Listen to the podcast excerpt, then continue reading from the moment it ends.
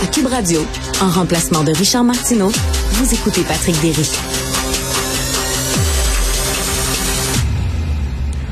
Alors, nous sommes avec André Prat, directeur à la firme Navigator et senior fellow à l'École supérieure d'affaires publiques et internationales de l'Université d'Ottawa. André est aussi ex-sénateur et ex-éditorialiste en chef à la presse. Bonjour André. Bonjour Patrick.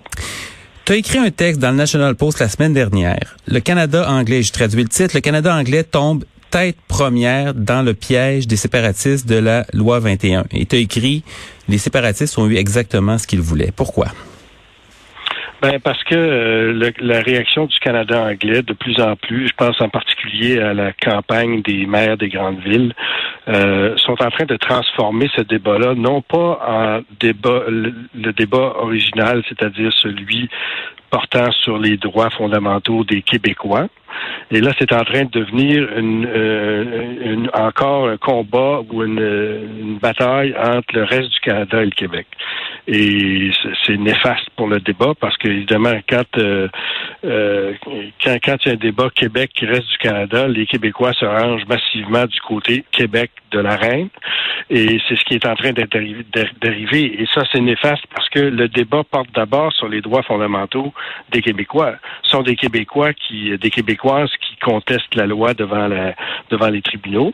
Et ça devrait rester un débat sur les droits fondamentaux des Québécois, en particulier des Québécois qui pratiquent ouvertement une religion.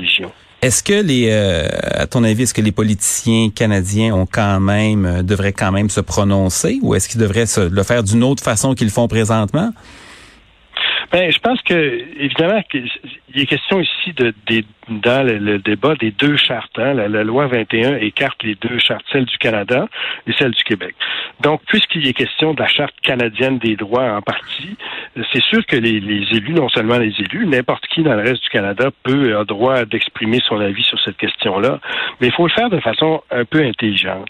Par exemple, dans un débat qui est aussi complexe et aussi sensible, je suis pas sûr que une réaction instantanée sur Twitter c'est le meilleur moyen. Alors, quand le ministre Mark Miller dit que cette loi-là est lâche, c'est ce qu'il a dit sur Twitter.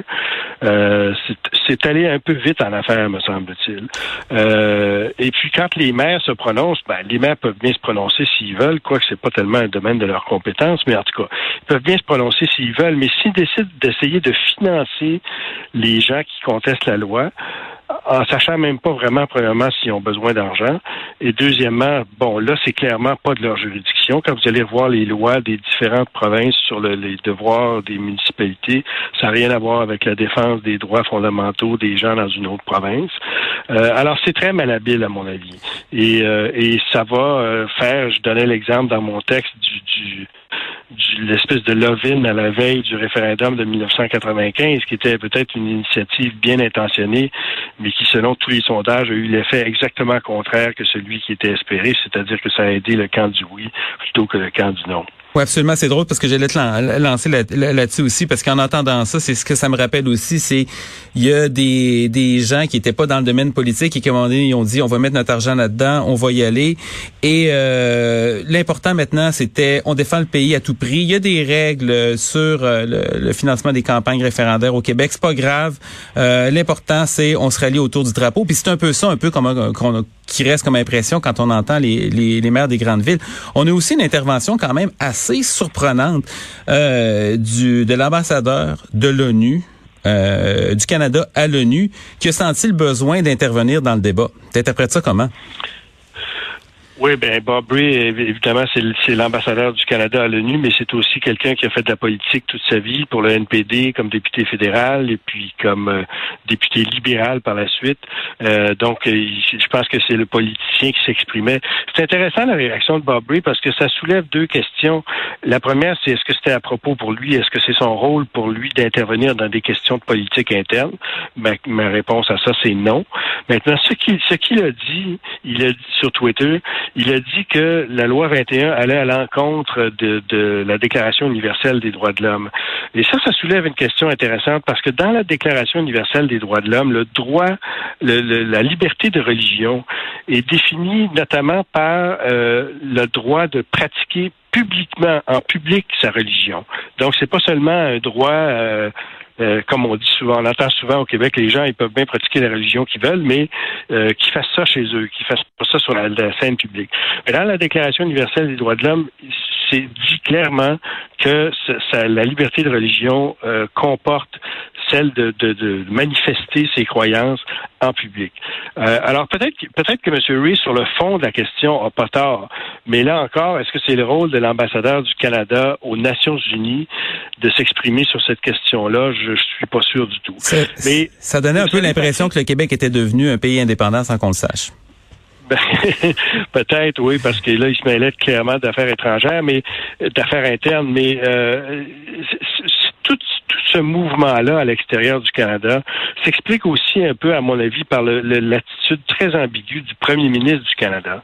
Parce que si M. Trudeau, Justin Trudeau, se prononçait clairement sur cette question-là, je ne crois pas que les gens lui en voudraient. Je pense qu'on comprend que le rôle du premier ministre du Canada, c'est de défendre la charte canadienne. Et comme il est question de la charte canadienne dans la loi 21, ben son rôle, c'est de la défendre. Euh, et cette espèce d'attitude ambiguë qui dit, ben je suis contre la loi, mais j'irai pas devant les tribunaux. Peut-être que je vais y aller, mais plus tard. Puis je peux pas vraiment vous dire. Je pense que ça a créé dans le reste du pays une, espèce d'insatisfaction de dire, ben écoute, si lui il fait pas, si le gouvernement du Canada défend pas la charte, nous on va le faire. Et c'est, à mon avis, l'effet de ça est, est néfaste. Et quand je dis qu'il tombe dans un piège, c'est que je c'est très clair, on le voit dans beaucoup d'écrits et de déclarations, que les souverainistes québécois, les indépendantistes québécois euh, rêvent d'une confrontation à un moment donné avec le reste du Canada qui pourrait relancer leur cause. Et ce genre de ce genre de conflit-là, Canada-Québec, que c'est en train de devenir, c'est exactement le genre de crise qu'ils souhaitent voir euh, se produire. Présentement, on a les, environ les deux tiers des Québécois qui sont pour la loi 21, environ le tiers qui sont contre très vigoureusement. La loi est contestée devant les tribunaux. Euh, on sort ça comment? Est-ce que, est-ce que le compromis Bouchard-Taylor, qui aurait peut-être dû être euh, la chose à faire il y a 14 ans, est encore possible aujourd'hui ou on est prêt avec ça? Ben, euh, moi, j'espère qu'on n'est pas pris avec ça parce que je pense que la loi 21 va trop loin. Maintenant, ce que j'ai, ce que je dis à mes amis du reste du Canada, c'est la seule solution si on est contre la loi 21, ou du moins des parties de la loi 21, la seule solution à ce problème-là, c'est qu'éventuellement l'Assemblée nationale amende sa loi. Il n'y en a pas d'autre. Je veux dire, même s'il y a une décision de la Cour suprême, tout ça, c'est sûr qu'éventuellement, il va falloir que ça aboutisse à un amendement à l'Assemblée nationale du Québec. Donc, c'est un débat qui, en partant, est essentiellement québécois. Je ne dis pas que les autres Canadiens peuvent pas intervenir d'une façon euh, pour débattre la question, mais ce sont les Québécois et les élus québécois qui, en bout de ligne, vont décider cette question-là. Donc, je trouve que les, les gens à l'extérieur du Canada qui pensent qu'il y a une espèce de solution magique, là, qu'à un moment donné, on va forcer le Québec à changer la loi, ils se mettent le doigt dans l'œil jusqu'au coude.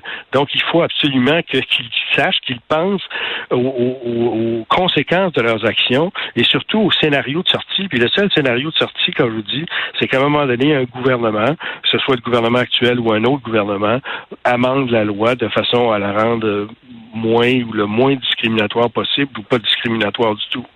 Ouais, et en attendant, euh, si euh, les réactions incendiaires se poursuivent, ben les, les, deux camps vont se retrancher encore plus dans leur dans leur position, puis ça va la discussion va devenir de plus en plus difficile. Bien, bien, merci beaucoup André, et euh, écoute, à, bientôt et joyeuses fêtes.